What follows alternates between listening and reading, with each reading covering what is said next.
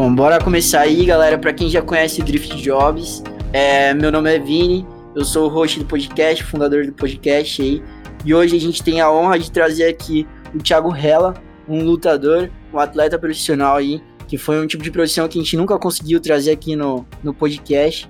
Queria agradecer muito você, Thiago, por ter topado essa proposta aí de participar aqui e contar um pouquinho sobre a sua carreira, sobre sua trajetória até hoje. Queria que você se apresentasse um pouquinho para quem não te conhece, pode ficar à vontade. É, eu sou o Thiago, pô, eu sou lutador profissional de MMA, sou empresário. Eu comecei minha carreira né, sem pretensão nenhuma. Eu comecei a treinar jiu-jitsu porque por conta de bullying na escola e tal.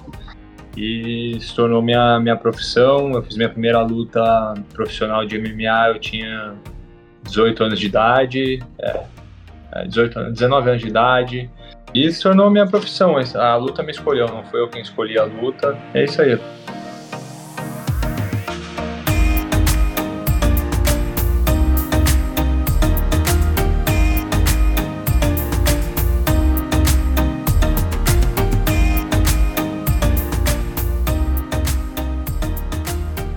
Eu acho que a gente pode começar falando aí um pouquinho para quem não conhece, né? É, qual a diferença do Gil para as outras modalidades aí? É um esporte que nem todo mundo pratica, né? Mas é um esporte muito difundido aí para a galera que conhece artes marciais, né? Sim, então o jiu-jitsu, ele, ele, é o grappling, né? Aqui os americanos fazem bastante vários diferentes é, tipos de grappling. O judô é considerado grappling, jiu-jitsu é considerado grappling, wrestling é considerado grappling. Jiu-jitsu é uma arte marcial que uns falam que ela é japonesa, outros falam que ela é indiana, mas o que a gente sabe é que ela foi aperfeiçoada pelos brasileiros e por, por conta disso se tornou Brazilian Jiu-Jitsu. Jiu-Jitsu é, ele era praticado de uma forma e quando chegou no Brasil com os Graces ele, ele foi modificado, tem muito do judô, tem muita história envolvida aí que eu não. Tipo, eu, eu leio bastante, mas eu prefiro não falar, porque toda vez que a gente fala dessas histórias, as pessoas ficam um pouco magoadas, porque cada um tem o seu, a sua maneira de, de entendimento da história. A história que, que eu acho que, é, que vale se, de se compartilhar é que os brasileiros têm muito papel, foram muito importantes para difusão do jiu-jitsu, especialmente a família Grace. É, eu escutei falar sobre a família Grace, eles são bem famosos, né? Que foram quem começou a difundir mesmo, se eu não me engano, é lá do Belém, não é? Que eles Isso. A família, a família Grace é, ela é, acho que é de origem escocesa, salvo engano. E aí eles, eles moravam em Belém, eles eram imigrantes, moravam em Belém, tinha um circo, e através do circo eles conheceram o jiu-jitsu, que eles trouxeram para um, um dos espetáculos um de arte marcial. E aí eles trouxeram um japonês que se chamava Matsui Maeda, e esse foi o cara que ensinou o jiu-jitsu para eles, mas o jiu-jitsu praticado de uma outra forma. E aí, a partir daí, eles começaram a colocar a cara deles no jiu-jitsu, misturar com bastante judô, que já tinha bastante do judô, né? E, e enfim, eles viram que é, que eles criaram uma, uma modalidade onde ela se sobressaía perante as outras modalidades. Eles, eles começaram a difusão do jiu-jitsu foi através desses desafios que eles faziam. Por exemplo, tinha um cara ali que também nasceu o MMA, né? Tinha um cara que era muito bom de boxing, eles acabavam desafiando o cara para provar que o jiu-jitsu era a arte marcial mais eficiente do mundo, sem dar um soco, sem dar um chute, sem dar só, só com as quedas e, e a parte do grappling, que é a parte da, da luta agarrada, né? E foi assim que eles, que eles difundiram a, as artes, o jiu-jitsu principalmente. Em 93, eles mudaram para os Estados Unidos um pouco antes, né? Eles mudaram para os Estados Unidos e o Rorion Grace criou o UFC. O UFC, quem criou foi o Rorion Grace, que foi um dos dos primeiros, dos não dos pioneiros da família, mas foi um cara muito importante por ter criado o UFC. E aí, através do, do, do, do UFC, o jiu-jitsu teve a exposição que, que tornou o jiu-jitsu muito popular. Hoje, o jiu-jitsu aqui nos Estados Unidos é muito popular, na Europa é muito popular, no Brasil também, apesar da gente não dar valor, o brasileiro tem um problema muito. É, um problema cultural, eu acredito, de reconhecer é, os atletas e talvez a, as profissões. Por exemplo, agora eu estava, quando eu estava te esperando, estava lendo sobre o Rubinho, né? Rubinho Barrichello. Pô, o cara foi muito, Uma lenda, muito né? grande na, na Fórmula 1. Ele foi muito grande na Fórmula 1. O maluco ficou muito tempo na Ferrari, sacou? E aí, por conta dele não ter um título, ele, o nego fala que ele era lento, que ele era. Eu acho que esse problema do, da não valorização do esporte no Brasil é um problema intrínseco, É. né? Daqui. Exato. Não, não é tão valorizado o atleta profissional aqui, independente de, de qual modalidade. Existem modalidades que têm uma preferência a mais, né? Existem modalidades ali que, que nem o futsal, o futecampo, né? Que a gente vê Série A, Série B sendo transmitida na televisão, que tem um, um valor muito grande para toda a população brasileira, que independente da condição social, a pessoa já viu um tipo desse jogo, né? E existem outras modalidades que são mais nichadas e que é mais difícil você ver, até porque às vezes não tem torcida, às vezes não tem público para aquele tipo de modalidade, né? Até, até por isso eu queria saber como é que foi que você encontrou jiu-jitsu, né? Como é que você começou ali? Tipo, infelizmente, acho que é um lance cultural mesmo. E, tipo, você vê cara, tipo, Anderson Silva, que ficou por anos ganhando tudo, e de repente ele perdeu uma luta, e aí ele já era muito ruim, ele era um bosta. Sacou? Esse é o, português correto. Infelizmente, são esse tipo de comentário que a gente lê e é, é muito triste. Mas, enfim, depois a gente pode falar mais disso. É, eu comecei a praticar o jiu-jitsu, eu tinha uns 13, 14 anos, pô, é, tinha um moleque na, na, na, minha escola que era um pouco mais velho que eu, né? nem na escola, esse cara era um cara da cidade, que era meio valentão e tal, devia ter uns 18 anos, eu tinha 14, e aí eu também era meio encrenqueiro assim, meio bocudo, ele queria, tipo, aí acabou que esse maluco queria me bater e eu comecei a treinar jiu-jitsu por conta disso, para me defender. E ela foi minha primeira luta, né? brincadeira, mas É, não profissionalmente, mas foi a primeira luta. Mas eu comecei a treinar jiu-jitsu por, por essa questão e aí eu me encontrei. Eu, eu descobri que eu era muito mais. É, eu era bem introvertido, é, eu era bem tímido, eu não tinha tanta confiança quanto eu tenho hoje. E demorou muito tempo para eu entender que foi o jiu-jitsu que me deu isso, né? É, hoje eu sou grato ao jiu-jitsu por tudo que eu tenho construir através do jiu-jitsu. Mas que aí vem, tem tudo a ver com o que a gente está falando sobre profissões, né?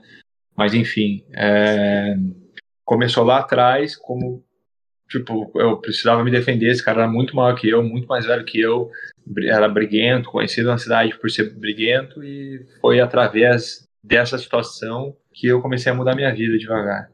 É que você é não só em cidades pequenas, né? Que eu ia falar que você vem de Itatiba, que também é uma cidade não tão grande mas cada um começa no esporte, querendo ou não, por uma situação, né? Algumas pessoas levam o esporte como uma válvula de escape, outras pessoas já têm o, o, o gosto, né, pelo esporte, quer praticar porque quer levar a sério profissionalmente, e outras pessoas praticam como hobby, né? Totalmente diferente de, do que você é hoje em dia. E acho que isso também impacta muito no que a gente vai falar de como é a profissão de um atleta profissional no seu dia a dia, que é totalmente diferente de quem pratica como hobby. Mas o esporte em si ele é incrível, né? Porque você vê que ele consegue englobar todos os tipos de pessoas, cada uma pessoa passando por uma situação diferente. Aí eu queria saber de você, alguém na sua família já praticava, por mais ali que a situação fez com que você quisesse, né, aprender ali uma arte marcial, mas você começou no Gil, né, em específico. Então, tinha alguém na sua família que já praticava Gil? Então, não tinha. Meu pai, ele. Eu fiz karatê quando eu era criança. Meu pai fez karatê bastante tempo, eu acho. Quando ele era criança também, até a adolescência dele. Meu primo era faixa preta de karatê, mas acho que o jiu-jitsu. Meu pai sempre gostou de assistir o, o, MMA e eu assistia com ele. E acho que isso foi uma, um, alguma coisa que me convidou mais, né? Enfim, acho que por conta do, de eu assistir o MMA, lá na época a gente assistiu um evento japonês que chamava Pride, que é, que é o evento que antecedeu o UFC, que era o maior que tinha na época, era esse evento japonês. E a gente assistia muito, meu pai assistia muito, meu pai gostava. Então acho que pelo fato de eu assistir, isso me fez, isso acabou me influenciando. Além do que meus amigos da escola começaram a treinar jiu-jitsu. Então, tipo assim, isso também me influenciou. Os garotos começaram a treinar, acho que dois, três começaram a treinar antes que eu, e aí eu, eu acabei é, seguindo eles. Todos pararam, eu sou o único que sou faixa preta. é isso, eu comecei assim, foi tipo, ninguém praticava na minha família o jiu-jitsu mesmo, foi uma, uma, foi uma coincidência, foi tipo uma, uma coincidência, não, não sei, não sei qual é a palavra certa, foi só tipo uma... É, foi a situação, é, né? Ali, eu acho. Acredito que foram as oportunidades, né? Seu círculo de amizades Exato. começaram a praticar, então é aquilo, né? Exato. Com as pessoas que você anda influencia muito no seu, é, nos seus exato, hábitos também. Né? É isso aí, é isso aí. Mas ali, ali do início você já tinha alguma inspiração quando você começou a pegar gosto pelo Gil? Não, então eu eu corria de motocross ainda nesse tempo. Meu pai, meu pai é fanático por moto, meu avô era. Comecei a andar de moto muito muito pequeno, acho que com uns sei lá, uns sete anos eu já tinha minha, já tive minha primeira moto. Eu corria campeonato brasileiro, campeonato paulista de motocross, mas tinha aquela frustração né, do, do, do, meu pai de querer que eu fosse um campeão e tal. Isso era um peso muito grande para mim como criança, eu não sabia lidar muito com isso e acabou criando algumas frustrações. Eu, eu amo até hoje andar de moto, eu amo, tipo, pô, vejo todo dia. É, sempre penso em comprar uma moto para mim voltar a andar de motocross e tal, porque é um hobby que eu, que eu tenho e que eu desenvolvi, uma paixão. Ainda acho muito mais tá num, num grid com 40 motos é muito mais louco do que entrar num cage para lutar. Eu acho que é um negócio que me dava muito mais adrenalina do que lutar. Mas enfim, é, eu comecei e eu não tinha pretensão nenhuma em me tornar profissional, eu não me espelhava em ninguém. Eu comecei com um único exclusivamente o, a, a, essa, esse intuito de me defender. E aí, quando eu vi, eu estava competindo na minha primeira competição e eu não fui bem na minha primeira competição. Eu fui bem, eu ia muito, eu comecei muito bem nos treinos, né? Dentro da limitação que uma criança e um faixa branca. É, você começou com quantos né? anos? Um iniciante. Começou novinho, né? 14. Ah, 14 anos. 14 anos. 14 anos. Uma, uma criança dentro da limitação dela, eu, eu me sentia muito bem nos treinos, sabe? Eu já me sentia que eu, que eu era um pouco diferente dos outros que tinham a mesma idade que eu. E aí eu fui para a primeira competição e fui mal, perdi duas vezes pro mesmo cara, eram duas categorias diferentes, eu perdi duas vezes pro mesmo cara. E aí eu falei, tipo, não pode ser isso, né? Eu tenho que eu tenho que me desafiar mais. E aí foi quando eu comecei a treinar mais, né? Tipo, e aí foi quando, foi quando as coisas começaram a acontecer. Eu comecei a me dedicar mais. Eu saía da escola, meus amigos iam só pro treino da noite, os moleques da escola, eu ia pro treino da tarde e da noite, eu ficava na academia praticamente o dia todo.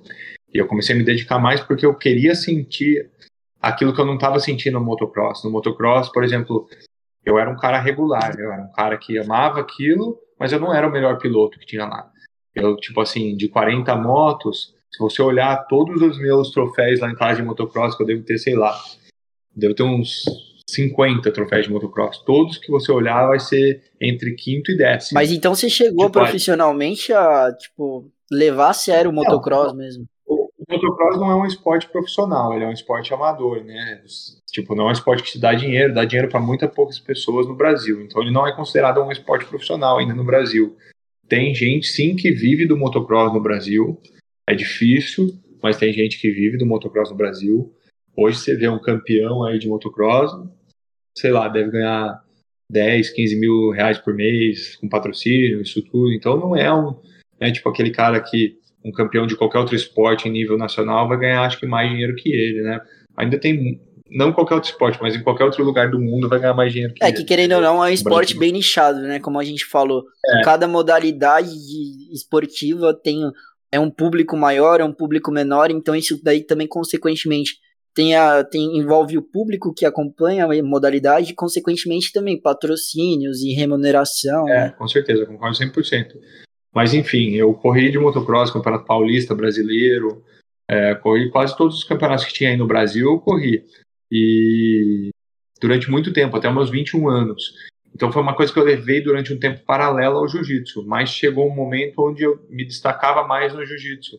Então, com 16 anos, eu fui campeão paulista de jiu-jitsu. Aí foi quando eu comecei a ver que, tipo assim, peraí, o motocross eu tava fazendo há mais tempo, despendia mais dinheiro, e a gente não, eu não conseguia treinar tanto, porque por uma questão de estrutura mesmo, eu precisava do meu pai, eu não dirigia, então meu pai tinha que me levar para as pistas para a gente treinar.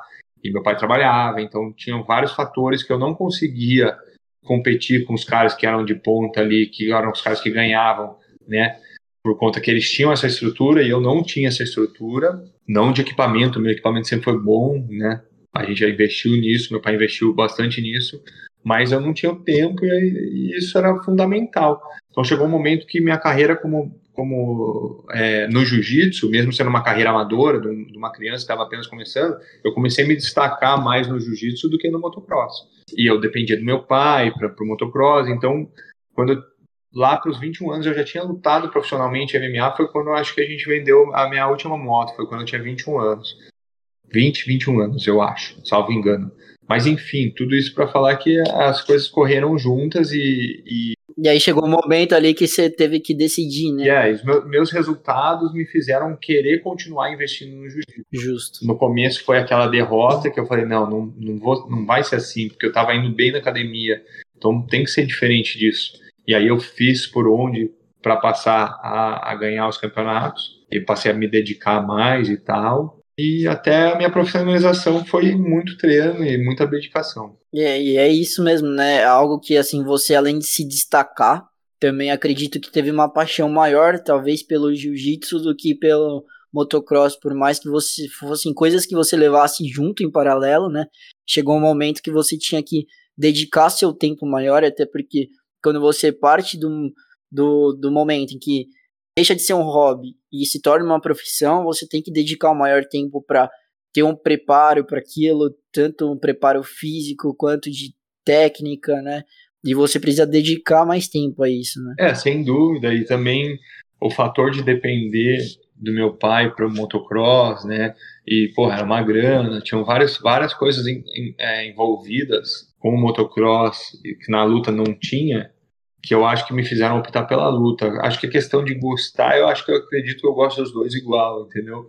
Mas eu acho que a, a questão do talento, né, e a questão do de, dessa desse rompimento onde eu só dependia de mim foram foram foram determinantes para minha escolha, né? Então eu acho que eu fiz a escolha certa. Quando você começou a se destacar foi nesses campeonatos que você participou, que foram no início campeonatos amadores, né? E em seguida você começou a ir para um nível que você já estava tão dedicado no jiu-jitsu que já partiu pro profissional já, né? É, então o jiu-jitsu até até a minha faixa preta, né, que eu, eu fui graduado faixa preta com 21, 22 anos de idade, 22 anos de idade, 20, 23, 23 anos de idade, é, 9 anos atrás. O jiu-jitsu, ele não, ele não era profissional, o cara que era campeão mundial na, na faixa preta absoluto, que é 100 divisão de peso, que é o título mais importante do mundo, ele não ganhava um real para ser campeão. Ele competia, ele pagava a inscrição e ele não ganhava nada. Caraca, só que, ele, só que ele ganhava a exposição de ser o campeão mundial. Isso tra trazia o dinheiro e o sustento dele. Patrocínios, né? Hoje, é, hoje em dia o jiu-jitsu ele é profissional. Hoje em dia a gente venceu essa barreira. No, o mundial continua ainda sem pagar. Se é campeão mundial, você não ganha nada. Você continua Caraca, tendo que se inscrever. Mas só que hoje tem campeonatos que pagam, tipo, tem lutas casadas que pagam e pagam bom dinheiro. Hoje um evento aí do Brasil, um, um GP com oito caras, aí tá pagando tipo 120 mil reais, salvo engano, pro vencedor, pro campeão. Então hoje, hoje se tornou um esporte profissional. Tem bastante evento de luta casada aqui nos Estados Unidos, todo final de semana. Os caras ganham aí, sei lá, cinco, de 5 a 15 mil dólares por luta. Então ficou legal o jiu-jitsu nesse ponto, mas é, não é que essas pessoas de quando que competiam eles não ganhavam dinheiro, eles ganhavam dinheiro de outra forma, com seminário, com academia, com patrocínio, enfim, com, com o que o, o, o título, né, com que os títulos davam para ele. Mas nessa época, né, o jiu-jitsu ainda era considerado um esporte amador e você acabava ganhando dinheiro e vivendo do jiu-jitsu de uma maneira não não da competição, mas do que a competição te rendia. Uhum. E sim, eu comecei a me destacar como faixa branca, e depois me, na, na, faixa azul foi uma transição de idade que eu me tornei adulto, ao mesmo tempo que, que eu recebi a faixa azul, então foi uma faixa bem difícil para mim. Depois do meu segundo ano de faixa azul, eu ganhei alguns campeonatos, mas na faixa roxa foi mesmo que eu me destaquei eu fui campeão brasileiro na faixa roxa, eu fui campeão de alguns eventos maiores, paulista também, de novo. E a faixa roxa já é uma faixa de mais prestígio, que é, que é aquela faixa que você sabe, que o cara sabe que se você vai bem na faixa roxa, é muito difícil você não ir bem nas faixas subsequentes. É, ali Mas você já tá prestes a ir pra faixa preta quase, né? É, falta uma marrom e a preta, é uma, uma jornada grande, mas, enfim, já os caras. É muito difícil você ver um faixa roxa que se destaca e, e não vinga lá na frente. Então foi ali que eu comecei a ver as coisas de uma maneira diferente, mas eu tomei uma decisão na minha vida que eu, que eu teria tomado diferente, que foi é, os, os, meus professores começaram a lutar MMA profissional. Isso que eu ia te perguntar. É, foi ali que eles começaram a lutar MMA profissional e eu era faixa roxa e eu passei a ajudá-los, né? Ajudá-los com o que eu podia naquela, naquela época. Tinha dias que ajudá-los era carregar uma mala, sacou? Nossa. Mas, mas eu comecei a treinar e comecei a gostar. E aí um dia um dos caras que, que, que me davam aula ali, ele foi lutar um evento de MMA amador em, em Rio Claro, que era o Campeonato Brasileiro de Vale Tudo Amador. E eu falei, ah, quer saber? Eu vou, cara. Eu vou e seja lá o que Deus quiser. Não contei para minha mãe, não contei para meu pai, falsifiquei a assinatura de waiver, tipo de, de autorização, porque eu era menor de idade. Você era menor de idade ainda? É, e fui. Como era amador, você podia, né? Ou profissional, não. Uhum. E aí fui sem saber dar um soco, eu só tinha mesmo a parte do jiu-jitsu. jiu-jitsu. É, a diferença do MMA pro jiu-jitsu, desculpa te cortar, mas também para quem não sabe é porque o MMA ele já envolve várias lutas, né? É, o MMA é a mistura das artes marciais, né? E voltando lá atrás, porque a gente falou no começo, por exemplo, os Graces, eles desafiavam as pessoas para provar que o jiu-jitsu era melhor. Então era o cara do karatê contra o cara do jiu-jitsu, era o cara do boxing contra o cara do jiu-jitsu. O MMA ele surgiu, a sigla MMA surgiu depois que um brasileiro chamado Pedro Riso, que foi campeão do UFC, não, Marco Ruas, desculpa, que foi professor desse Pedro Riso, foi um campeão do UFC, ele começou a treinar várias modalidades. Ele viu a, a necessidade de ser diferente, ele falou, não, peraí, eu não vou ser só do jiu-jitsu, eu vou ser do jiu-jitsu e do muay thai, e do wrestling, e do boxing, e aí ele começou a treinar, fazer isso que a gente chama de cross-training, ele começou a fazer o cross-training lá atrás, enfim, e eu fui para lutar minha primeira luta amadora sem esse cross-training, só com jiu-jitsu. E começou a luta, o maluco foi pisar, tipo, me deu uma porrada, eu caí. Ele foi pisar na minha cabeça, eu consegui encaixar um triângulo nele e acabei quebrando o braço dele. Nossa. Isso, tipo, isso foi tipo em 40 segundos. E aí eu senti essa sensação, eu falei, bicho, isso é demais, eu quero isso para mim. Foi um armlock que você deu nele? É, foi do triângulo para um, uma chave de braço, né? Foi dentro do triângulo, mas com chave de braço. Caraca, que da hora. E, e foi aí que eu senti a primeira vez o gosto da, da, dessa emoção de estar dentro do ringue, né? Que foi no ringue, não foi no cage. De estar dentro do ringue e, e, e brigar ali, né? Foi a primeira vez que eu senti isso. E aí uma coisa começou a puxar a outra até eu me tornar profissional. Foi assim que começou. Aí um dia eu estava treinando para competir jiu-jitsu de novo, essa luta já tinha passado um cara entrou na academia lá e falou, ó, vai ter um meu professor ficou muito famoso no Brasil, porque ele era um dos melhores que tinha no MMA na época, ele era muito, muito, muito bom, muito bom.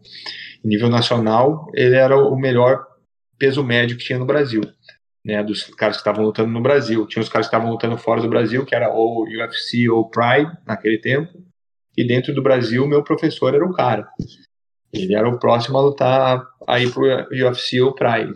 E aí, por conta disso, um dos maiores shows que tinha no Brasil, que chamava Max Fight, eles resolveram fazer um. Eu acompanho umas lutas. É. Achei, nossa, eu fiquei até nervoso. É, eles quiseram fazer o evento no, no, em Itatiba, que é a minha cidade natal, porque meu professor, naquele momento, ele era o cara e queriam botar ele para lutar dentro de casa. E aí chegou um cara na academia e falou assim: ó, quem quer lutar? Vai.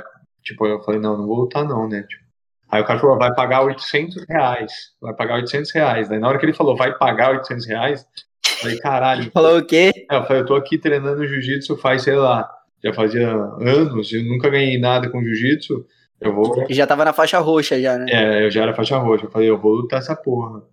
E aí eu levantei a mão, e aí foram três meses de treino, aprendi um pouquinho do striking só, um pouquinho da, da parte de soco, de chute, né, de defesa. Fui lutar com um cara que hoje é um dos meus melhores amigos, mas ele era campeão brasileiro de boxing, um estilo totalmente diferente Caraca, ele era faixa marrom. Totalmente, né? Ele era faixa marrom de jiu-jitsu, uma faixa acima da minha.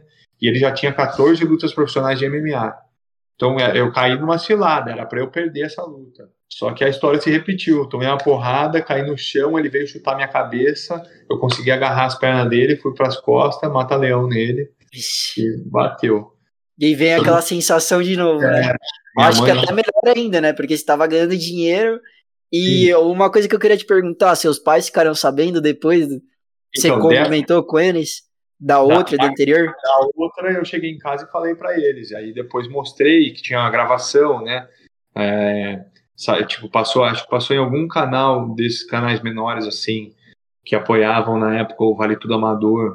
Eu não lembro qual canal que era, mas tipo esses canais de surf, mas não era o. o qual é o canal de surf? Tem o off, não era o off, era um outro canal. Tem assim. o Uhu também, o é. off, né? Então, eu não lembro, mas acho que não é nenhum, não continua, esse canal não continua. Então saiu isso aí, eu mostrei pro meu pai. Meu pai ficou maluco, minha mãe também. É, mas, essa, mas essa luta profissional, eu já tinha mais de 18 anos e era em Itatiba, então todo mundo ficou sabendo, mas tipo, meus primos foram assistir a pesagem, meus primos são mais velhos que eu, né? Eles foram assistir a pesagem lá um dia antes da luta e viram que o cara era muito maior que eu, eu sou bem magro, né? É, sou bem alto para minha categoria, mas isso me dá essa, essa desvantagem no olhar, né? O nego vê o cara muito mais forte que eu, acho que eu vou morrer. Então é. meus primos começaram a ligar para minha mãe e falar, pô, não deixa ele lutar, ele vai mas morrer. Mas querendo ou não, não tem nada a ver, né? É, a gente assusta, mas a envergadura de uma pessoa, você tá com 2 metros quase, né? Você tem. Ah, 1,95, é. 1,95. Então, é, tipo, mas aí meus primos começaram a ligar pra minha mãe e falaram, pô, tira ele disso, ele vai morrer, não deixa ele sair de casa e tal. Enfim, o desfecho foi esse. É, acredito que rola muito essa preocupação, né, de pai, mãe, familiares também, né? Sim. Até porque você falou aí, quando você começou no MMA ali, a primeira vez que você foi, você não tinha esse cross-training de outras, outras modalidades ali, né? E querendo ou não, uma ou outra acaba complementando, né, durante o MMA, né? Sim. Porque o jiu-jitsu, ele é uma luta muito de chão, né? É, hoje... Então, o cara que lutava boxe com, com o Gil, o cara, ele tinha uma vantagem, uma certa é, vantagem. É, antigamente, né, o que acontecia? Todo mundo sabe dar um soco, certo? Um leigo sabe dar um soco, mas você não sabe o que fazer numa situação no chão. Então, antigamente, era muito. era Não é que era fácil, mas era diferente. Eu, se eu derrubasse o Mike Tyson, se eu derrubar o Mike Tyson, eu vou cagar na boca dele, porque ele não vai saber o que fazer, sacou? Mas em é, pé lá, todo exatamente. mundo tem esse senso de defesa, de se proteger, de dar o um soco, né? Não significa que qualquer um vai ganhar do Mike Tyson numa luta em pé. É, exatamente. Mas significa que o quê? Que os lutadores de jiu-jitsu eles levavam muita vantagem. Era, era muito A questão é que tem muito mais técnica. É, era né? muito difícil você assim, assistir talvez. uma luta quando não tinha o cross-training e o cara do jiu-jitsu perder. Era muito difícil. Mas quando passou até o cross-training, que aí sim os caras aprenderam a defender as quedas, a se defender no chão, aí se tornou o esporte, o esporte se tornou muito completo, né?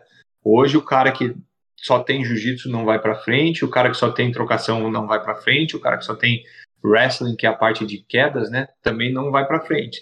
Você tem que ter os três. É, um é complemento Exatamente. do outro, são complementares. Né? Exatamente. Né? Hoje os maiores lutadores, eles conseguem fazer os três com perfeição. E isso, isso modernizou e mudou a cara do esporte, né? Mudou muito o esporte. Se você assistir UFC em 1993 e você assistir um UFC essa noite, você vai ver que é muito diferente. São, parecem dois esportes muito diferentes. É, foi se adaptando e foi mudando para um esporte que talvez, o, que nem o MMA, tem mais público do que somente o Gil ou somente um judô, um karatê né? É uma mistura ali, é, é, alguma coisa que nem a gente falou, crossed, e uma coisa complementa a outra e a luta fica mais dinâmica. É, o MMA, pra quem é leigo, né? O MMA é entretenimento, né? O jiu-jitsu, é, o jiu-jitsu pra um cara que não pratica é muito difícil de entender. É muito difícil de você assistir o jiu-jitsu e ficar com a sua atenção lá, porque você não entende. Mas na hora, quando você coloca soco, chute, joelhada, cotovelada, ele se torna um entretenimento. Todo mundo sabe o que é um soco, todo mundo sabe o que é uma cotovelada. E aí você tem aquela. E, e a luta, ela, cinco minutos, né? Então, tipo, cinco minutos só. Mesmo que for pro chão, ela tem esse entretenimento. Você não precisa entender a pontuação. Não tem pontuação. No jiu-jitsu, você precisa entender que o cara que tá por baixo, provavelmente ele não tá perdendo. Né? No MMA, o cara que tá por baixo, ele tá é. perdendo. É. Por mais que ele seja bom de jiu-jitsu, o cara que tá por baixo tá apanhando. Então, se ele consegue entender isso, Então, tipo, são, essas são as diferenças entre o jiu-jitsu e o MMA, né? E hoje o cara que não faz tudo é muito difícil de conseguir é, ter uma carreira promissora. É, exatamente. É diferente para quem também às vezes não entende, é leigo no assunto, não consegue discernir qual posição é melhor ou não. Por exemplo, eu fui assistir o UFC antes de tudo, toda essa pandemia começar, que foi aqui no ginásio de Ibirapuera, e cara, foi sinistro. Tipo assim, eu já joguei, já joguei, né? Já pratiquei judô e ver lá dentro é totalmente diferente. Por mais que o cara lute judô, ele luta outro tipo de, de modalidade, que uma encaixa na outra e um aspecto do judô ajuda ele, o MMA ajuda, aliás, por exemplo, o Muay Thai ajuda no outro e tudo se complementa ali dentro. E às vezes para quem não entende, acha que pelo fato da pessoa estar tá embaixo, ela tá perdendo mais, ou pelo fato da pessoa estar tá agarrada ali, ela tá é, em desvantagem, às vezes ela tá te, é, desgastando a outra pessoa, porque cansa também a pessoa às vezes se segurar ali na grade, né, para você derrubar ela, já tem uma vantagem ali que às vezes a outra pessoa não percebe, né.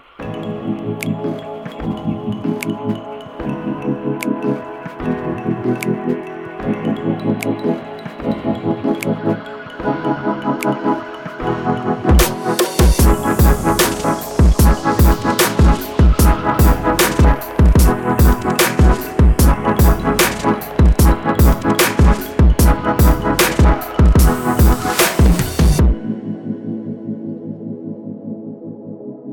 e falando sobre os campeonatos, né, que a gente estava falando, queria perguntar para você, qual foi esse momento aí que você falou que começou a participar dos campeonatos profissionais, né? Qual foi o momento que você teve a oportunidade de ir para os Estados Unidos e para fora do Brasil? É, então o que aconteceu foi que o MMA, quando eu comecei, ele estava engatinhando no Brasil também, né? Ele já tinha muito tempo, vale tudo, os caras já lutavam há muito tempo, né? Os Gracies já tinham feito esse trabalho maravilhoso que eles fizeram. É, o Anderson Silva, quando eu comecei a lutar, ele já era campeão do UFC, salvo engano, ele já era campeão do UFC, já tinha aquele boom, mas em questão de dinheiro no Brasil ele estava tava começando, tanto que eu ganhei 800, 800 reais na minha primeira luta, eu falei para você. Mas quem vive com 800 reais? Ninguém vive com 800 reais, certo? Naquele, naquele tempo também não vivia, isso aí foi em 2010. É, é hoje em dia pior ainda. É, né? hoje em dia pior ainda. Mas, enfim, é, o, o, MMA estava engatinhando no Brasil e, e, e, eu continuei lutando, e, mas continuava levando minha vida em paralelo. É, eu estava fazendo educação física, né? Sempre estudei, meu pai sempre investiu, meu pai e minha mãe, né? Sempre trabalharam muito duro para investir na minha educação, né? É, os dois, minha mãe sempre me, me incentivou a, a, estudar, minha mãe é advogada, meu pai, ele é administrador de empresas. Eles sempre me incentivaram a, a estudar, eles sempre se agradaram, é, se alegraram muito que eu fizesse esporte. Eu joguei bola, joguei handball, eu fiz motocross. Eles gostavam muito do jiu-jitsu, nem tanto do MMA, mas sempre me apoiaram. Nunca falaram para mim, não faça, não deixe fazer. Eles sempre tiveram ao meu lado a maneira deles.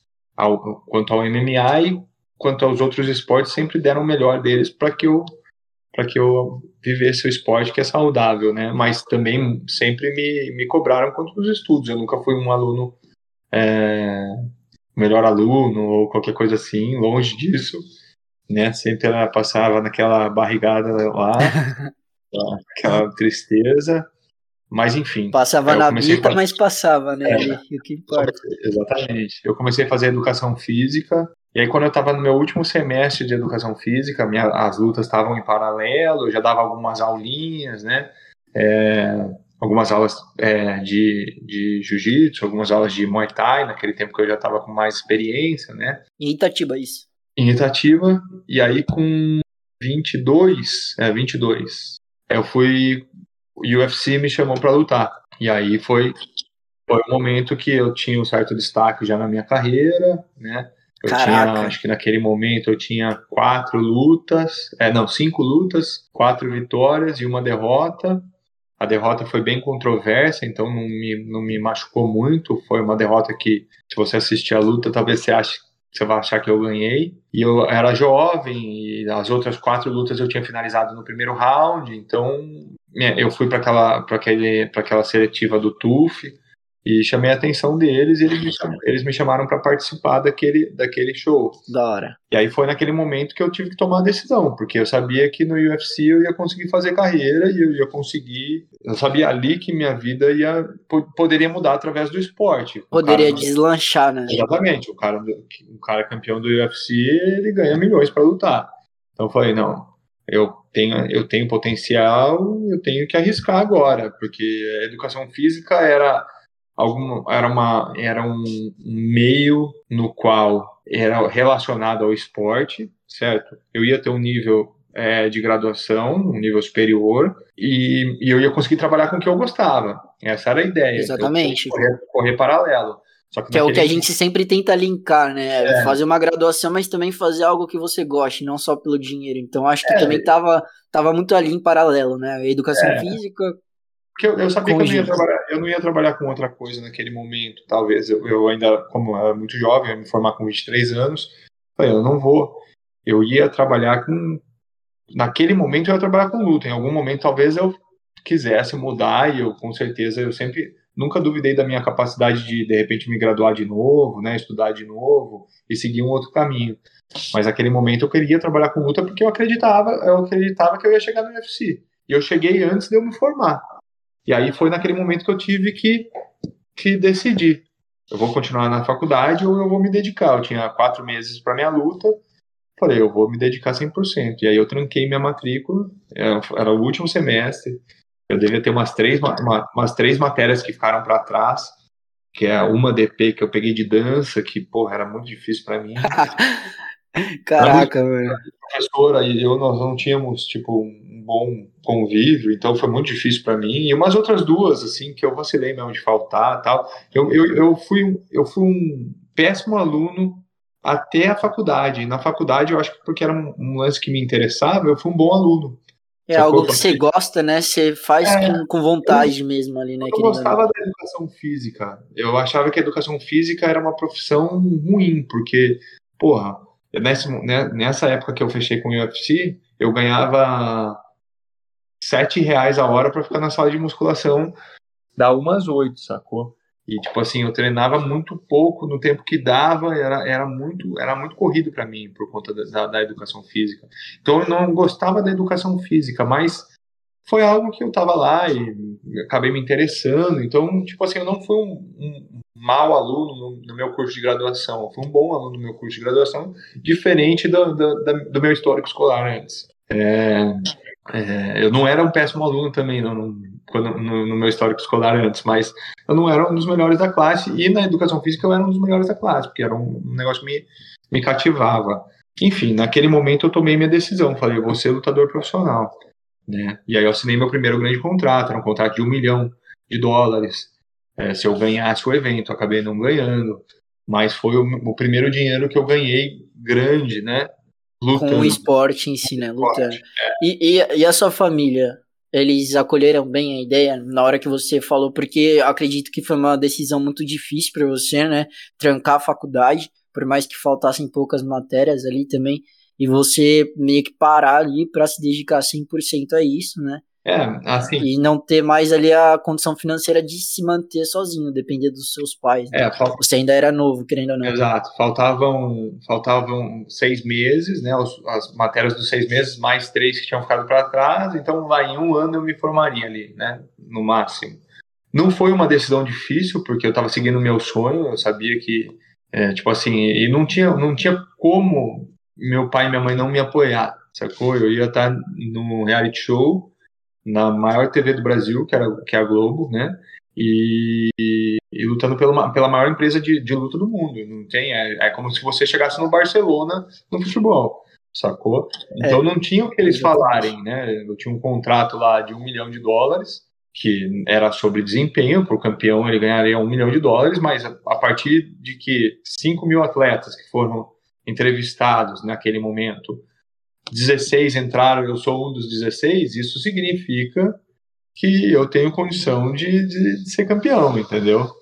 Então, naquele, naquele momento, eles não eles me apoiaram e, e Eles viram... É que eu acredito que você estava demonstrando resultado ali, é. querendo ou não, né? Você estava mostrando a sua aptidão, porque você já tinha conquistado todas as suas vitórias, tinha conquistado o convite para participar desse do maior evento, né? Eu acho de MMA que existe, o UFC, né? É. Então acho que como você falou é algo que era irrecusável de te apoiarem no momento, né? É. Acredito que se fosse ali no começo uma decisão que você tomasse, talvez teria sido mais difícil, né? É, e a, a, eu acho que eu falhei na minha carreira de não ter tomado essa decisão antes. De com 18 anos, 17 anos, sei lá, quando eu entrei na faculdade com 17, ao invés de eu, de eu ter feito faculdade, eu devia ter falado para meus pais, ó, investe esse dinheiro que vocês vão investir em mim, me manda para os Estados Unidos, que eu já tinha oportunidade de vir para cá, que eu vou que eu vou ser um campeão. Me bota, me bota nessa e não me dá, não ter me dado outra escolha. O plano B sempre foi um vulto da minha carreira. O plano B sempre foi uma garantia do, do fracasso. E eu acho que quando você não tem um plano B, você faz acontecer o plano A, sacou? Então eu acho hoje como atleta, como uma pessoa experiente, né? Eu acho que lá atrás, aonde eu errei, eu vejo as pessoas que tiveram mais sucesso que eu na carreira deles, foram, foi através de, disso, era aquilo ou era nada. E eu não... Ou aquilo ou aquilo, né? É determinação. Eu acho que é uma coisa que você falou agora muito importante, é você ter determinação por se algo que você realmente tem aptidão, às vezes até talento, né? Mas se você decide que vai se dedicar 100% a isso, você vai levar a vida de um atleta profissional, você vai atuar isso como profissão, né? Eu acho que você tem que se dedicar ao máximo possível, mas eu acredito que é uma decisão não só para você se tomasse naquela época difícil, mas também para várias pessoas que às vezes não têm também condição de se manter só como atleta profissional, até porque no começo, como você falou, é, o esporte em si aqui no Brasil ele já não é tão valorizado, lá fora acredito que seja mais, né, do que aqui dentro, mas ainda assim é difícil ter uma remuneração financeira boa para você se manter somente do esporte, né? Então, uma coisa que eu, todos todos os familiares, todos os parentes, eles têm preocupação de ver você bem, né? De não querer ver você é, mal financeiramente ou passando alguma dificuldade. Por isso que a gente pensa no lado de ter que fazer uma graduação que vai te dar certeza ali de, uma, de, um, de, uma, de um trabalho, né? Qualquer que seja, para você conseguir se manter no dia a dia ali, né? É, exatamente. Então, tem, tem todos esses fatores que você falou e e tem o lance, né, de ser a luta, né, do, do, das pessoas terem um certo preconceito, né, por conta da luta. Ninguém quer, ninguém quer que o filho vá lá brigar, sacou? Ninguém quer isso. Ninguém quer ver o filho apanhar, é, né, porque querendo ou não, você tá sujeito, né? Eu entendo isso. Mas enfim, essa oportunidade foi a oportunidade que me trouxe totalmente para a luta e ficou para trás ficou. É, pô, a última vez que eu entrei na faculdade foi num dia antes de eu receber o contrato do, do negócio. E, e, aí foi, eu entrei no, no The Ultimate Fighter, foi um sonho, mas na minha primeira luta eu caí com um cara que eu era fã pra caralho. Então isso mexeu muito com a minha cabeça. Eu não, não, eu não tava preparado para passar por aquilo. E eu era muito jovem, eu era o cara mais jovem que tava lá, eram todos lutadores com, com 29, 30, 35, e eu era o cara de 22 anos ali que era o cara que tinha um futuro promissor. Bem novo, né? É, bem novo. Mais de 10 anos de diferença ah, é. né, pra galera. É, tinha um maluco com a mesma idade que eu também, mas enfim, eu era bem imaturo e o casamento das lutas acabou que, tipo, por conta do moleque ser muito bom de jiu-jitsu e eu também, eles acabaram colocando a gente para ver quem que era o melhor jiu-jitsu ali, entendeu?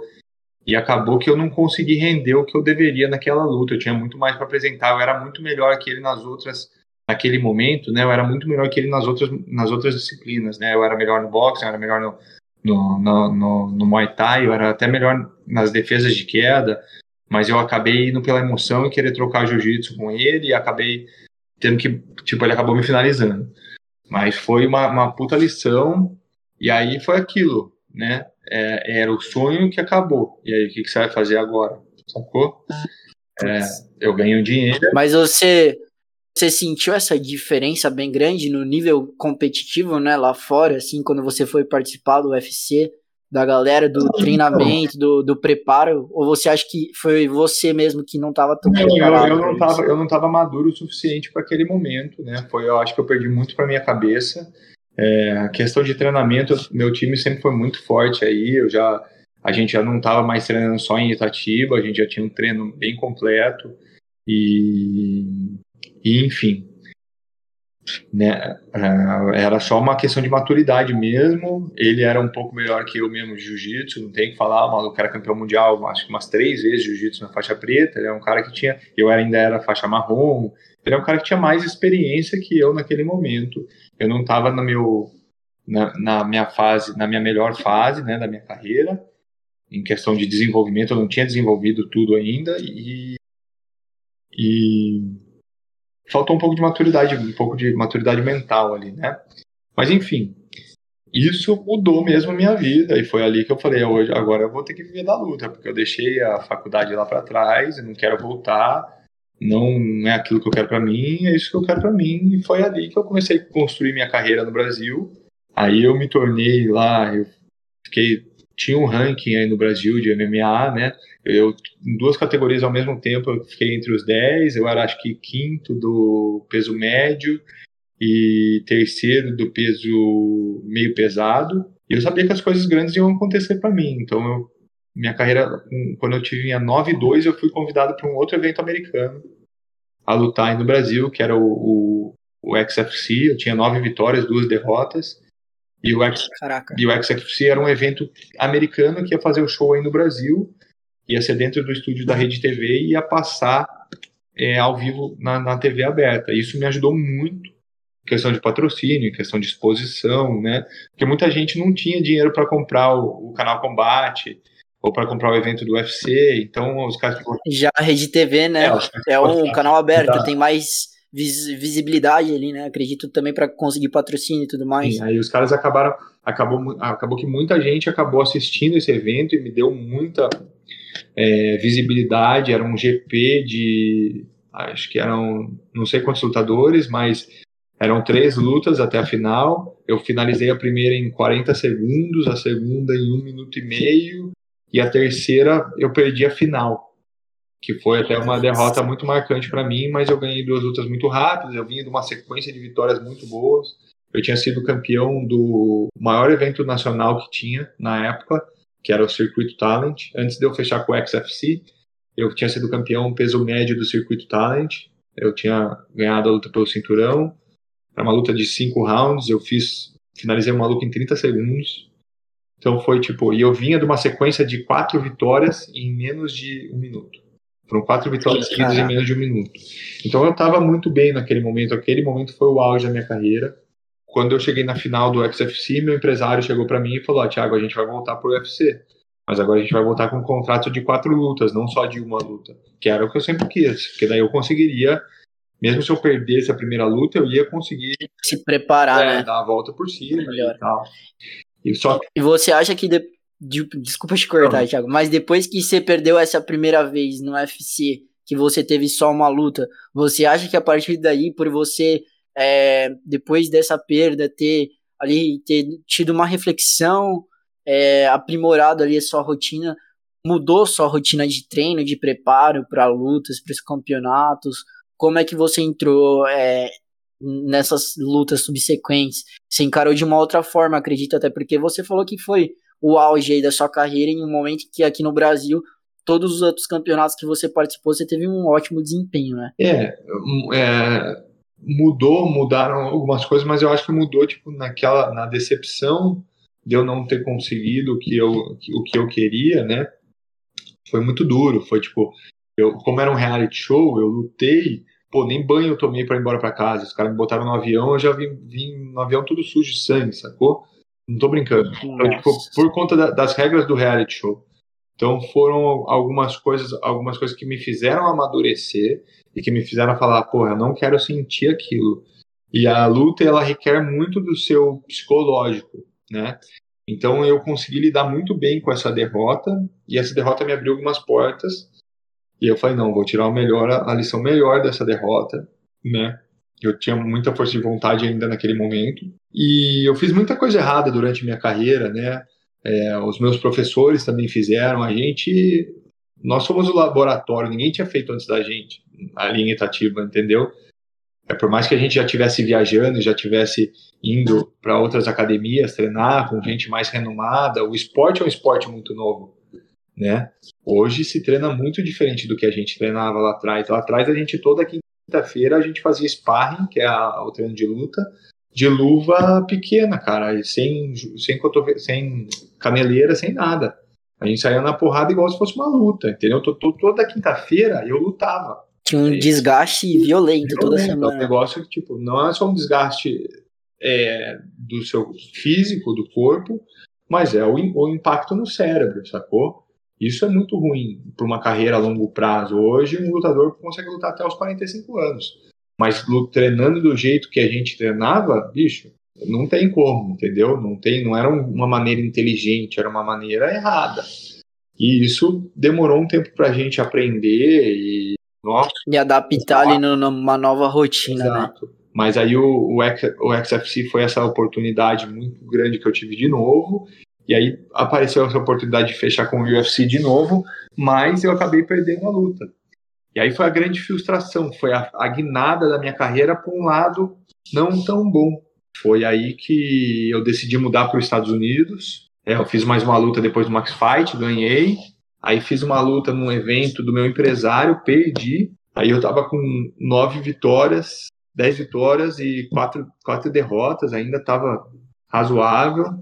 Aí eu falei, não, eu preciso ir embora, não quero mais ficar aqui. Eu, eu tinha, eu ganhava bem pro Brasil para lutar. Esse evento, é, o XFC me pagava em dólar, então era diferente. Mas quando eu lutei no Max Fight depois, quando eu lutei no, no evento do meu empresário, eu ganhava tipo 10 vezes mais que os caras que estavam ali estavam ganhando, entendeu?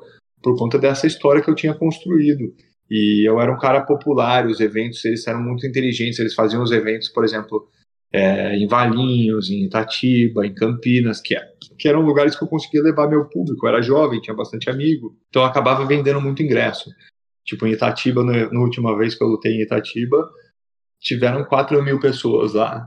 Eu vendi mais. Caraca, eu vendi mais de. Um público gigantesco. É, eu, eu, todo mundo que estava lá estava ali, acho que acredito, para me ver, né? Alguns não, mas acredito que eu sozinho, né, para esse evento, eu vendi 2 mil ingressos. Caraca. Então, tipo, coisa pra caramba. Então era, foi coisa pra caramba. Então, tipo assim, e por conta disso eu consegui ganhar um, um, dinheiro razoável, mas de novo, não um dinheiro. Você luta muito poucas, muitas poucas vezes no ano.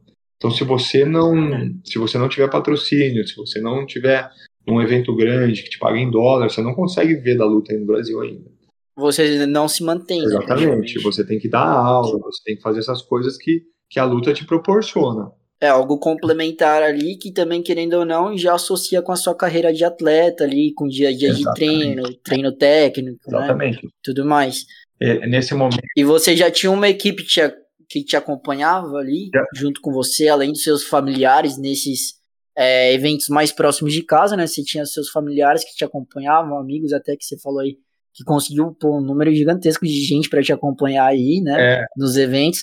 Mas depois, quando foi ficando mais longe, mais longe até hoje aí em Nova York, acredito que seja diferente. Né? É, então, aí foi nessa época aí, né, que eu tava no Brasil, tinha minha academia aí, eu dava aulas na minha academia, dava algumas aulas particulares, tinha dia que eu dava, tipo, oito aulas e ainda treinava, sacou?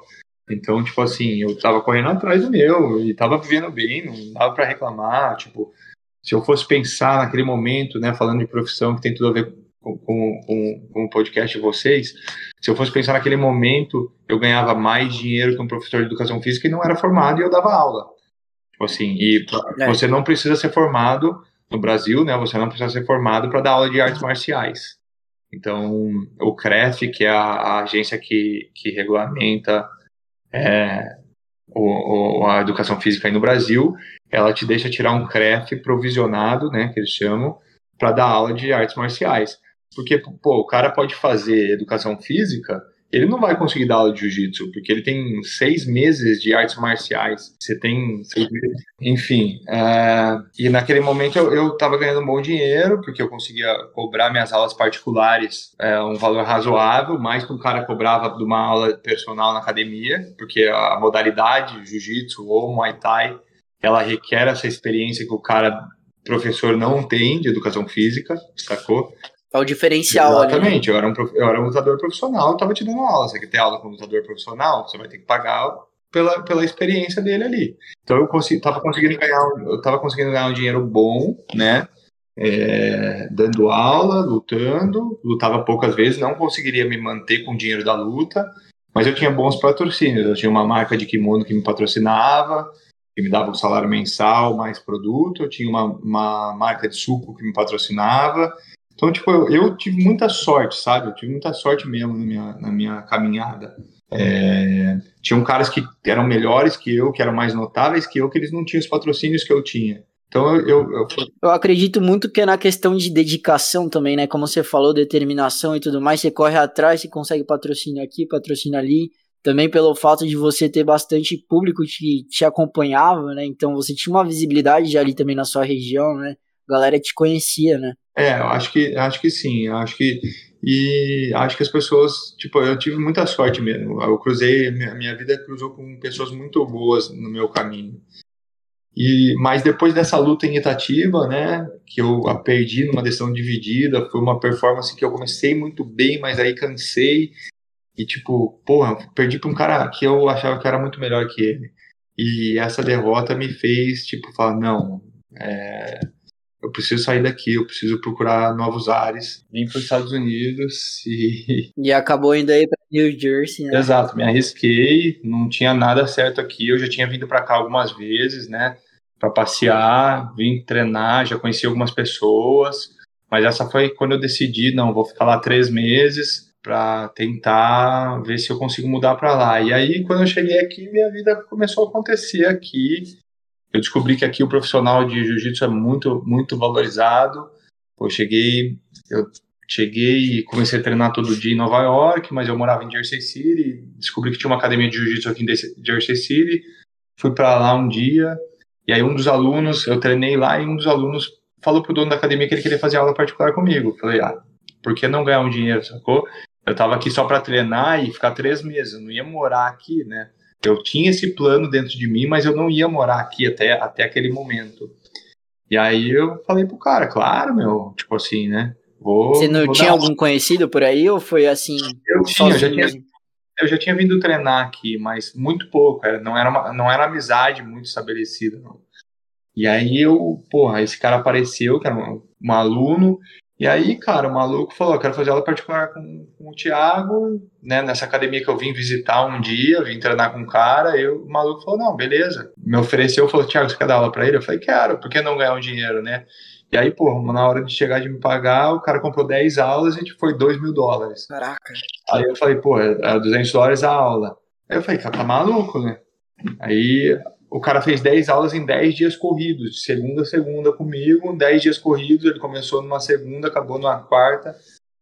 Eu falei, pô, acabou, né? O cara queria aproveitar. E o cara renovou, falou, não, eu quero mais 10. Aí o cara falou, acabou, quero mais 10. Acabou, quero mais 10. Aí quando acabou aquele mês, quando acabou aquele mês, eu tinha ganhado, tipo, 8 mil dólares, trabalhando uma hora por dia. Aí eu falei, não, eu vou ficar aqui, esse lugar é o paraíso. E aí foi, foi assim, foi por conta disso que eu, que eu fiquei, foi por conta dessa oportunidade.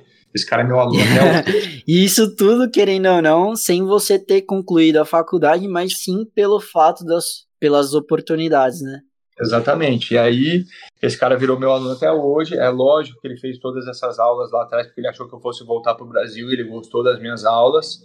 Eu não falava inglês, ele fazia aula dando mímica com ele, fazendo mímica. Enfim, é, mas ele foi muito importante na minha trajetória, continua sendo meu aluno, não, não faz mais aula todo dia, não me dá mais esse dinheiro, mas faz aula. não renovou por sequência e por um longo é. tempo, né?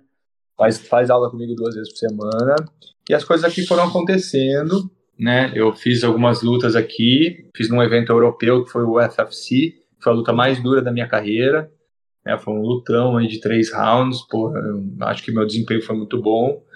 É, depois entrei no Cage Fury, que é um dos maiores eventos americanos. Fiz três lutas no Cage Fury. E aí depois veio o Bellator. O Bellator, que é o segundo maior evento do mundo, que foi onde eu fiz a minha última luta. Mas aquela derrota no, no XFC no, no Brasil, no evento americano e no Brasil, que era a, a do contrato com o UFC, mexeu muito com a minha cabeça. E eu me tornei um lutador muito inconsistente. Eu ganhava uma luta, perdi uma luta, ganhava uma luta. Agora eu tô vindo de três derrotas seguidas. E isso mudou muito minha carreira. Né? Eu continuo hoje com um bom contato com o Bellator, né? Provavelmente eu vá venha lutar de novo. E, de novo, muita sorte, né? Porque é um evento muito grande, é um evento que talvez não desse oportunidade para mim pelos números que eu tenho hoje. Eu sou um lutador muito melhor do que meus números, eu acredito nisso, eu vou muito bem nos treinos. E treino com os melhores do mundo há, há muito tempo já, aí no Brasil, no final minha, dos meus anos aí no Brasil, os últimos cinco anos eu treinei com Demian Maia, é, todos esses cinco anos foram com Demian, aqui quando ele tá aqui eu treino com ele, mas aqui eu treino no Renzo Grace, que tipo, tem, um dos, tem os maiores lutadores do mundo estão aqui no Renzo Grace, né, o Chris Weidman, que ganhou do, do, do Anderson Silva, o Jorge Sampierre, que, porra, o cara Só que fera, mais, defesa de cinturão aqui. Todos eles treinam aqui, então eu treino com esses caras e eu sei que eu consigo render mais do que eu tô rendendo nas lutas, mas essa questão do psicológico me abalou muito. E a vida foi levando outro, a outros caminhos. Hoje eu abri minha academia aqui há três anos, eu tenho 200 alunos na minha academia, né, é uma academia grande. Parabéns, irmão. É uma academia, tipo assim, que é um milagre, né? Que desde, o, desde a, eu consegui meu break-even na primeira semana de academia. Nossa. Meu break, meu break-even era 35 alunos, na primeira semana eu tinha 70 alunos. Nossa. Então, tipo assim. Você criou seu nome aí, né, na cidade, eu, eu acredito. É, eu, acabei, eu acabei fazendo o que eu fiz em Itatiba, eu acabei fazendo aqui em Jersey City.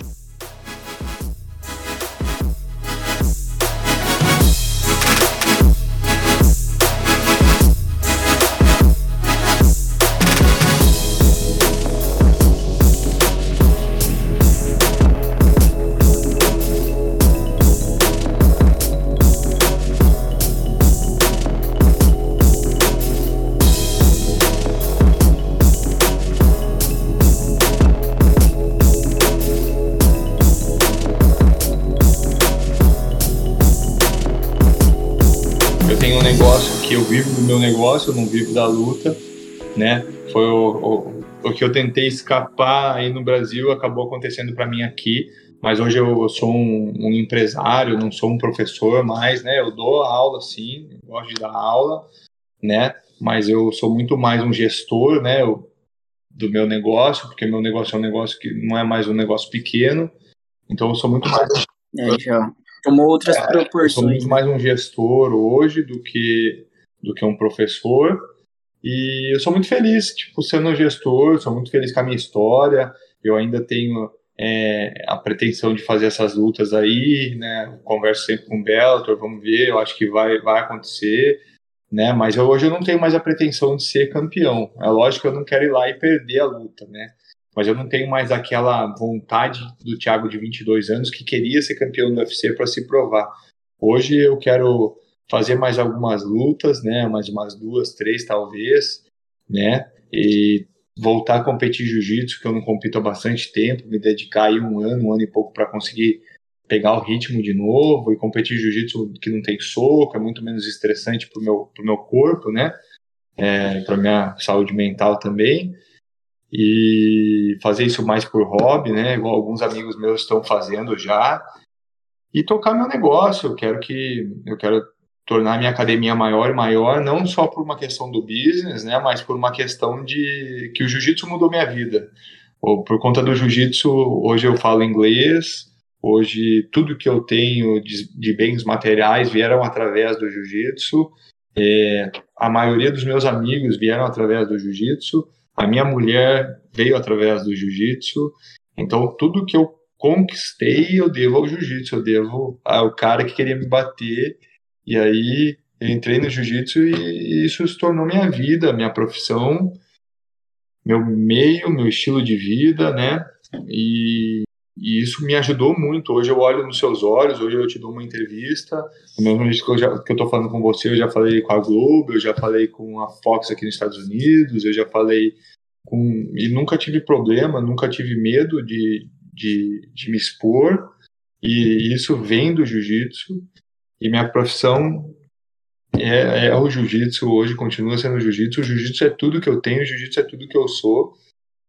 E é isso, cara. Eu poderia ter sido qualquer coisa na minha vida, né? Meus pais eles fizeram muito por mim para que eu fosse uma pessoa com nível é, de formação universitário, que eu trabalhasse como uma pessoa normal, que eu acho que ninguém é normal, né? Acho que todo mundo, mesmo aquele cara que não é visto dentro do escritório, né?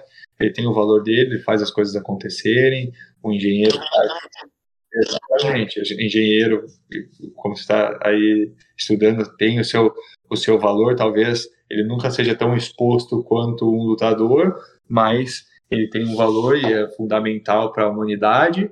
Cada um tem seu potencial, né?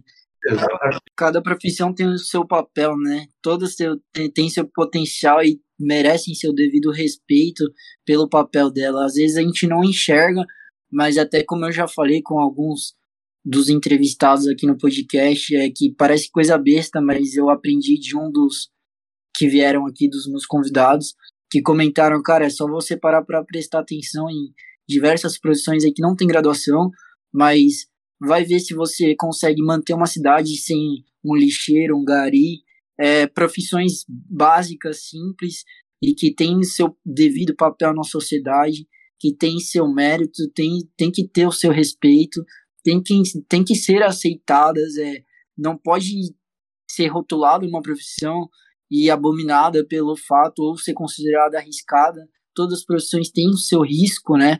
Nenhuma profissão tem 0% de risco. Não é só porque também você tem um curso de graduação que você é, tá predestinado a dar certo, que vai dar tudo certo.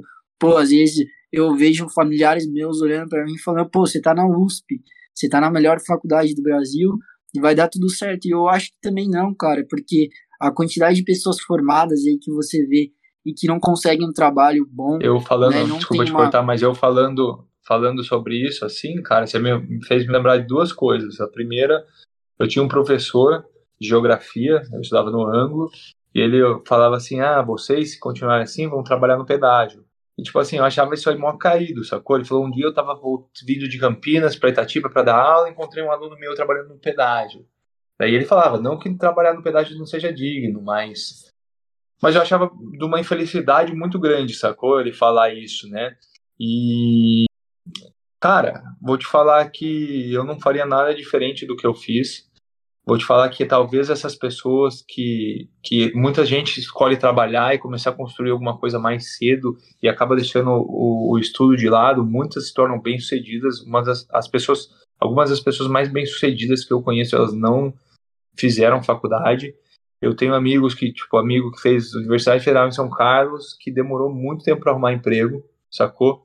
O maluco fala três idiomas, é o cara, sempre foi o cara mais inteligente da, da, da escola. Pô, e por falta de oportunidade mesmo, sacou? O cara fez uma universidade pica, o cara é o cara, tipo, é, é um cara. Porra, não tem o que falar. Ele não é aquele nerd que só estuda e que tem aquele problema, tipo assim, ele não vai servir para inteligência aplicada. Esse moleque é um moleque que é bom de futebol, é boa pinta, é inteligente, ele é, ele é, ele tem todas as condições de arrumar qualquer emprego em qualquer lugar do mundo, sacou? E foi difícil para ele. Então, tudo vai ter dificuldade, não importa da onde você veio, mas sim da onde você quer chegar. Acho que isso é, esse é o diferencial. Tipo assim, ah, eu hoje a gente vê muito isso, né? Isso me assusta muito. As pessoas elas se encovardam, elas, elas se rotulam, né? É, elas se tornam, querem se tornar menores. Mas eu acho que muito disso é, é assim, cara, ó, se eu não vencer, eu tenho uma desculpa sacou? Mas eu acho que. É, eu acho que também, desculpa te cortar de novo, já, mas é que as pessoas ficam muito refém das opiniões das outras, eu acho. Eu acho que a gente se importa muito pelo que os outros vão pensar, os outros vão achar.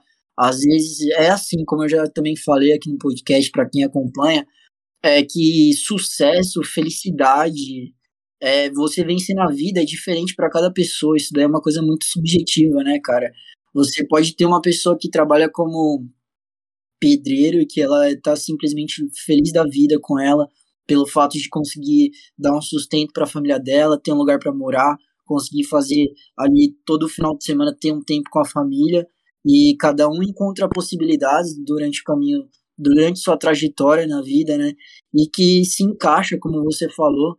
E a questão é também você estar tá exposto a todas essas possibilidades. Existem pessoas que infelizmente acabam não estando é, abertas a todas essas possibilidades, pelo fato às vezes também de serem desencorajadas, como é o, o alvo aqui do podcast falar, que muitas vezes a gente acaba sendo desencorajado pelos outros e também por ficar refém da opinião dos outros, a gente acaba não seguindo uma coisa que a gente tem vontade, uma coisa que a gente tem aptidão, que às vezes isso levaria com um talento, as coisas fluiriam bem mais fáceis, né? Se você seguisse realmente aquilo que você tem. É, a gente associa muito um sucesso ao, ao, à independência financeira, né? E o sucesso não, não, não tá ligado a isso, né? Como você falou, quem consegue medir o sucesso e a felicidade é só quem tá ali. Às vezes o cara, ele é médico, porque o pai sempre quis que ele fosse médico, ele tá muito bem de vida, né? Mas ele não é feliz, né? Tem, muito, tem muita gente que, que não tá feliz. larga tudo e começa do zero, porque ele, mesmo tendo tudo, ele larga tudo e começa do zero, porque o tudo é, porque às vezes ele não tem tudo, né? A gente enxerga de fora e fala, pô, o cara tem tudo, mas o cara tá infeliz. Isso é um negócio que me arrepia, porque eu comecei a perceber isso quando eu comecei a fazer o podcast, conversar com diversas pessoas aí que não têm o curso de graduação e que a vida não foi ali numa linha reta e que acabou sendo tudo torto ali e tá cheio, tá na profissão que ama, sabe? Tá é isso aí, às vezes a gente acha que o cara tem tudo, mas aos nossos olhos, mas de repente, aos olhos da, das, dessas, dessas questões sociais que hoje, né, que a sociedade nos determina, isso é tudo. Mas às vezes o cara não tem nada. Então, eu concordo 100% com você. Acho que o trabalho que vocês prestam é muito bom. Valeu.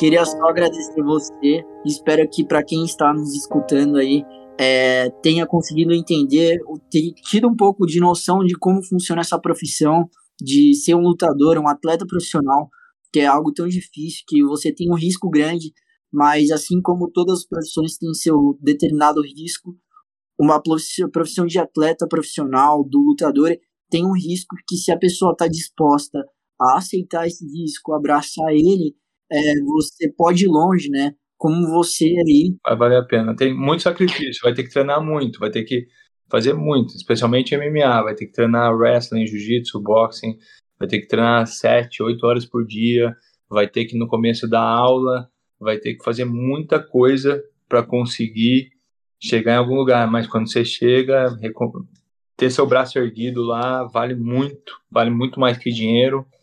É, saber que você fez o melhor, saber que você se dedicou, todo dia 1% que você ganha, sabe? Você vê a sua evolução pessoal, você vê a sua evolução de caráter, você vê a sua evolução física, mental, técnica. É literalmente aquilo, né? Você vai apanhar bastante para chegar lá em cima e tudo que eu acho que você vive de experiência durante essa jornada vai tornar você quem você é hoje, tornou você quem você é hoje, Thiago Rella, um cara, pô, dos maiores lutadores aí de MMA. Fico muito feliz. Eu sou um dos maiores, mas eu, eu tenho minha. Eu conquistei muita coisa. Eu acho que a minha pretensão sempre foi é, viver bem, né? E, e conseguir me superar e conseguir é, atravessar os meus limites. E eu sempre consegui fazer isso muito bem. Eu sempre desafiei todos os meus medos. Eu sempre é, dei o melhor de mim e hoje eu vivo o que eu vivo, né? Eu sou, eu sou cristão, né? Hoje eu vivo o que eu vivo, lógico, porque Deus me, me ajudou, Deus me guiou, sempre, né? Eu tenho isso em mim, a espiritualidade é muito importante, eu acho que me ajuda muito, mas é, além de, de, de todas essas desses, desses dedos de Deus na minha vida, for, foi muito esforço e eu sempre quis me desafiar, quis sempre ser melhor do que eu poderia ser. Exatamente. E eu fiz isso com maestria. Desde o primeiro dia, eu sempre, desde a minha primeira derrota até a minha primeira vitória, até hoje onde eu tô aqui depois de, sei lá, 15 anos de jiu-jitsu. É isso aí, bicho. É, é muito. As oportunidades foram surgindo e você é o que você é hoje, né? É Graças a tudo isso. Graças a tudo isso. E eu acho que para finalizar aqui, eu queria só que você falasse uma última coisa aqui É, o esporte, eu vivo agora um pouco da atlética desde que eu entrei na faculdade. Eu vejo como o esporte muda muito as pessoas. É, eu acho você que tem o dia a dia de um atleta, né? Hoje em dia já se tornou empresário, mas ainda assim é um atleta, porque atleta não é só o atleta profissional, mas é o atleta que faz qualquer tipo de esporte ali, está praticando uma atividade física, né? Eu queria saber o que você mais tirou de lição assim do esporte todos esses tempos. Achei muito bacana o que você falou, que tudo que você tem hoje, é, tudo que você se tornou hoje, é, você deve ao esporte, né? Ao, ao jiu-jitsu. É, eu queria que você falasse para quem está escutando assim, qual foi a principal lição que você tirou assim do esporte que você traz consigo até hoje, né? Foram algumas, tá? É, apesar de, de, eu ter falado de ser um empresário hoje, me considerar um empresário, né? Eu ainda me considero também um atleta profissional. É, hoje eu não estou em tempo, sou, então eu estou treinando muito menos. Se eu assinar uma luta, é uma luta profissional, então eu vou treinar como um atleta profissional três vezes por dia. Hoje eu estou treinando somente uma vez por dia antes de, de falar com você, eu estava fazendo minha malhação. É, eu sempre, quando, quando o camp começa, eu acelero muito, passo a treinar três vezes por dia, duas modalidades de luta por dia, mais a preparação física. Então eu dou uma acelerada, muda minha rotina, né? Eu deixo a academia um pouco de lado e foco mais no Thiago Atleta, isso demora uns três, quatro meses. Então ainda continuo me, me, me, me considerando um atleta profissional, apesar de não ter compromisso nenhum marcado. E além disso, a sua pergunta agora, é, o esporte, cara, as lições que eu tirei foi assim: você, cara, você consegue, sabe? Você consegue tudo que você quiser. O esporte ensina isso. O esporte ensina. Eu lembro quando eu cheguei na academia, eu fazia polichinelo, todo mundo olhava para mim e ria, sacou? Então eu fazia alguma coisa errada na hora de fazer o polichinelo, sacou? E hoje, tipo assim, 90%, não, vamos falar mais, 98% daqueles caras que riam, hoje eles me aplaudem e muitos deles nem treinam mais, são barrigudos, deixaram isso de lado, entendeu? Então eu acho assim que o esporte, se você tiver isso dentro de você, né, se você tiver essa, essa determinação que o esporte ela, ela, ela, ele te exige e você se tornar um profissional, você vai ver que não que o ser humano não tem limite, cara, que sempre tem um pouquinho a mais, você sempre tem um pouquinho mais de energia, você sempre tem um pouquinho mais de garra, sempre tem um pouquinho mais de gana, você sempre tem um pouquinho mais para sangrar, você tem sempre um pouquinho mais para ir, então você começa a, a ver, cara, que às vezes nós nos limitamos muito, porque a gente acha que a gente não consegue. E o esporte, quando você começa a, vencer, a entender, a se desafiar, você vê que você, cara, você é imbatível, sacou? Se você tiver aquela força de vontade, se você acreditar em Deus, se você fizer as coisas direito, você no esporte, o esporte vai modificar a sua vida. O esporte vai te fazer ser mais sociável, vai te fazer ser mais fiel, vai te fazer, vai te fazer ser mais. É, seu lifestyle vai ser diferente. Tipo assim, ah, hoje eu bebo coca, né? Mas eu bebo coca zero. É, mas assim, tipo, quando eu, vou, quando eu começo o treino, o, o camp, eu tento tirar doce, eu tento tirar refrigerante, eu tento tirar. Você vive um, o esporte, ele não. É muito difícil você ter coisa ruim no esporte. Tem coisa ruim? Tem, cara. Você vê o futebol, eu acho que fala muito palavrão. É, o esporte coletivo, às vezes, tem muita, muita porcaria no meio, mas assim, a essência do esporte ela te deixa, se você seguir isso, cara, você nunca vai ver um cara do esporte, tem exceções, mas você vai ver o cara sempre longe das drogas, longe da bebida, longe das festas. Não que eu ache tudo isso ruim, né? Claro que a droga eu acho ruim, mas o resto eu acho que se você fizer com moderação, cada um é dono do seu destino, da, da, das suas escolhas, né? É, mas enfim, o esporte ele é o caminho que pode te, te fazer. De repente, você pode ser o maior engenheiro da sua área, do Brasil, do mundo, da América, mas você pode ser, tipo, por conta do esporte, você pode ter um lifestyle que vai ser melhor para sua família, que vai te fazer mais feliz, que vai te fazer completo, que vai te fazer um marido melhor, um pai melhor, um filho melhor, um irmão melhor, porque você extravasa no esporte. Então, o esporte, ele tudo de bom, cara. Eu acho que a maior lição que eu tenho do esporte é, tipo, acredita em você. O esporte vai sempre te desafiar, mas a vida vai sempre te desafiar. eu tento finalizar meus problemas. Eu vejo o problema como uma luta. Eu tento finalizar eles. Eu enfrento meus problemas e é graças ao esporte. Qualquer problema que eu tiver. Então hoje eu tenho um problema. Qual é meu problema? Qual é a melhor maneira de lidar com o meu problema? É indo para cima do meu problema e resolvendo ele da maneira mais amena possível. Então isso foi o esporte. Tem que encarar, é né? É Você tem que encarar aquilo da melhor forma possível. Eu acredito que também a, o jiu-jitsu em si te proporcionou meios para você enxergar ele no esporte vivo em outras situações. Porque, como você falou, o esporte, todos os hábitos do esporte são hábitos bons. Lógico que existem pessoas ali que é, são más influências dentro do esporte, e tem esportes que também, é, como você falou, esporte coletivo, que às vezes tem muita coisa que não é bacana ali dentro, que rola ali dentro, seja intrigas, etc. Mas o esporte em si, ele traz hábitos muito bons, né? no geral. Sem dúvida, sem dúvida. Tipo, não, não, tem, não tem o que você perder no esporte, sacou? E eu penso, tipo, a mesma coisa da religião, não tem como o que você perder na religião. Eu vejo, às vezes, alguns, algumas pessoas que elas praticam cristianismo falando, ah, esse cara é muçulmano, ele não vai ser aceito no céu. Eu acho, tipo, isso é um absurdo. O muçulmano, ele não fala palavrão, ele não trai a mulher, ele não transa antes do casamento.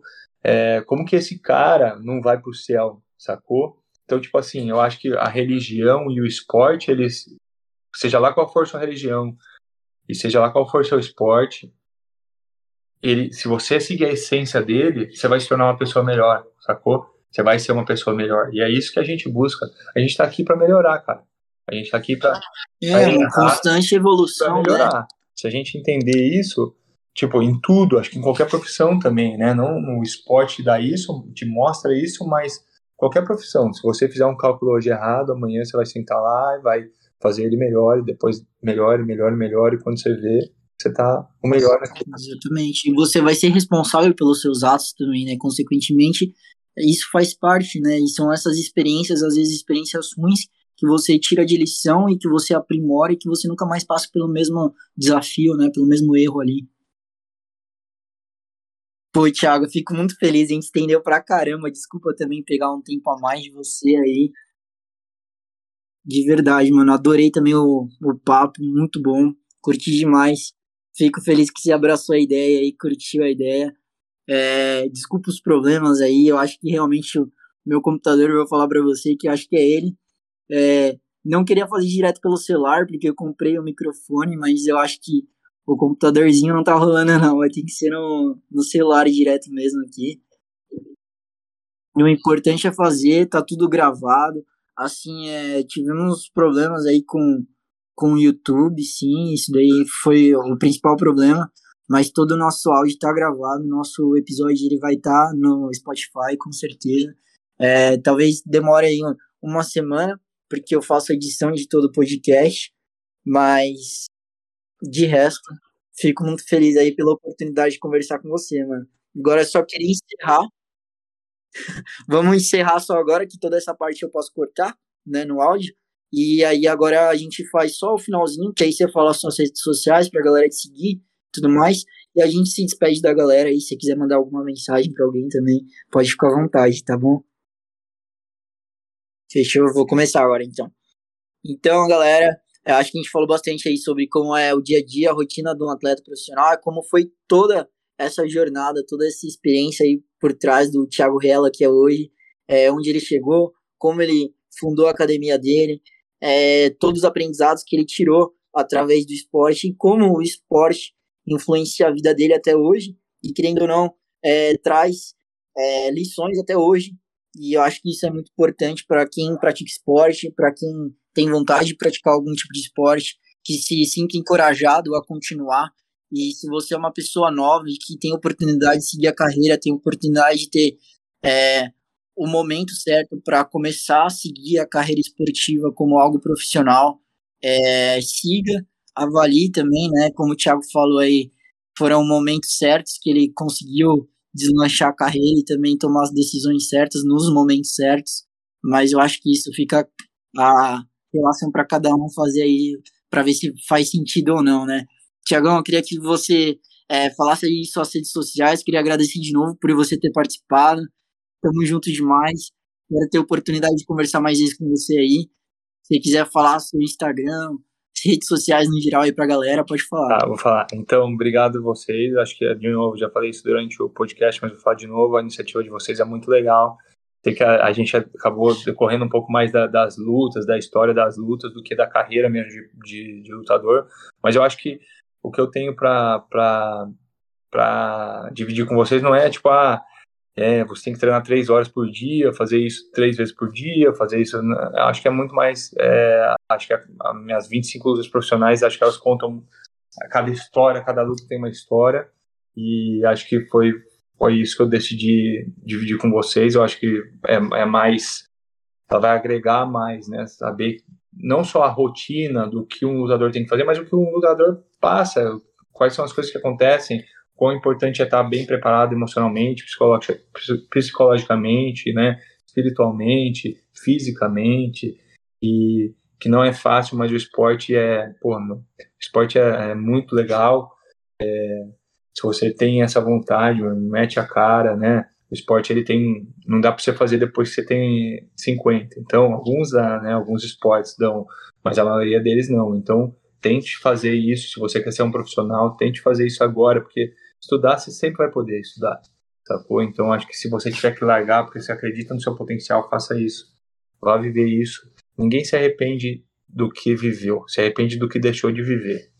E Exatamente. Meu, minhas redes sociais, é, Thiago Rela, é só Thiago Rela, arroba Thiago Rela.